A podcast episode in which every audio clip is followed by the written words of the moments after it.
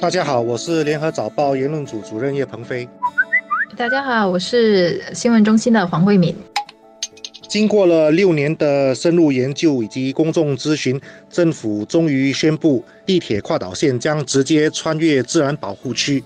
这个是一个很具争议性的决定，因为有两派很不一样的意见，甚至是对立的意见。一派是认为说，为了环保，应该绕过自然保护区；而另一派则认为，从经济成本来考量的话，则应该直接穿过。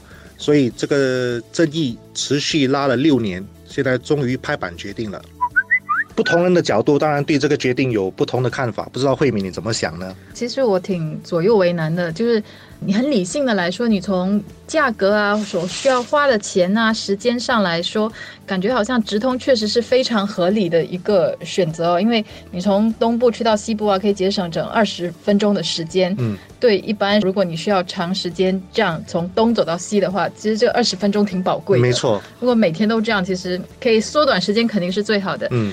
可是同一个时候，你又造价还是另外一个考虑啊。你绕道跟直接穿越的话，那个造价的差价应该是蛮大的。对，差二十亿。嗯。即便从环保的那个角度来说，据说啊，就是你直透的话，其实那个地铁它的那个消耗的能源反而更少。对，从环保的角度来说，好像也说得通啊。直透也有它的道理。对，你又会想到说，哎，那自然保护区里面的动物怎么办呢？你你有工程的话，虽然说你深入地底七十米来挖这个地道，可是难免会担心说。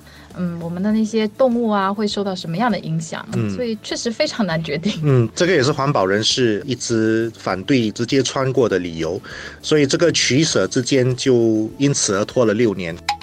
这其实是跟所有的公共决策一样，都面临取舍的问题。在这个决策上面，当然就是时间跟造价成本之间，跟环境保护、动物权益之间的取舍。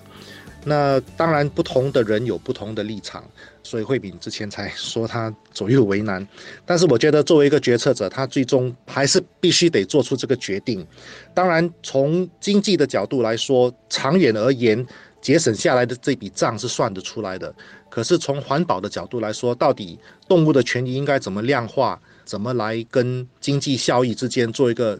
苹果对苹果的比较，这个恐怕是比较困难的事情。因为现在虽然说我们当局已经特地去做了很多研究啊，去探讨说会怎么样影响到那个大自然，可是其实大自然东西很多时候不是你现在就能算得出来。嗯，最后可能有多少只濒临绝种的猴子啦，可能会受影响啊，被迫迁移啦，这些可能不是我们现在就能预算出来的东西。是，这个也比较让人头疼的地方。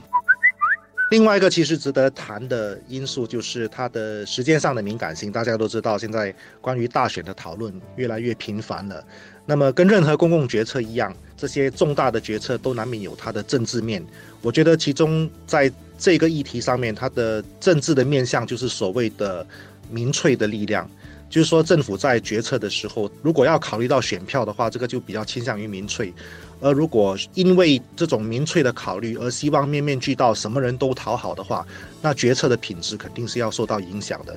所以这次决策很明快的说穿越而不绕道，自然会在某种程度上让执政党会可能丢失一些选票。但是你如果从公共利益的角度来讲，这个恐怕是必须要付出的代价吧？我觉得他也没有办法完全就是照着那个民粹的想法去做决定，要不然的话，其实很多东西都没有办法实行了。没错，嗯，所以做正确的事可能还是最重要的。嗯，不过就希望说，虽然说现在做了一个决定啊，认为。直透是最好的方式，可是还是希望当局可以从不同的方式啊，在不同的阶段啊，继续跟那些环保人士有更多的那个沟通吧。希望就是这些环保人士可以在一路上也可以提出一些更多有利于我们这个大自然的一些建议。没错，就算是直透对环境会有一些影响，但是在这个过程当中。呃，能够有什么补救的措施？其实后续还是有改进的余地的。这个沟通应该持续的下去。是希望他就是可以把那个影响最大的把它减低吧。嗯。像我们谈到决策是在临近大选之前做出的，但是这一届大选不是最后一次的大选，以后还常会长长久久，每每隔几年都会有大选。但是很多决策还是必须要持续的做出来，国家的发展。还是需要不断的做出艰难的决策，所以这个会是一个长期的难题。也就是说，在任何公共决策的取舍方面，总是要尽可能兼顾两方不同的意见，但是到最终还是要做出一个正确，但是不是人人都满意的决定吧。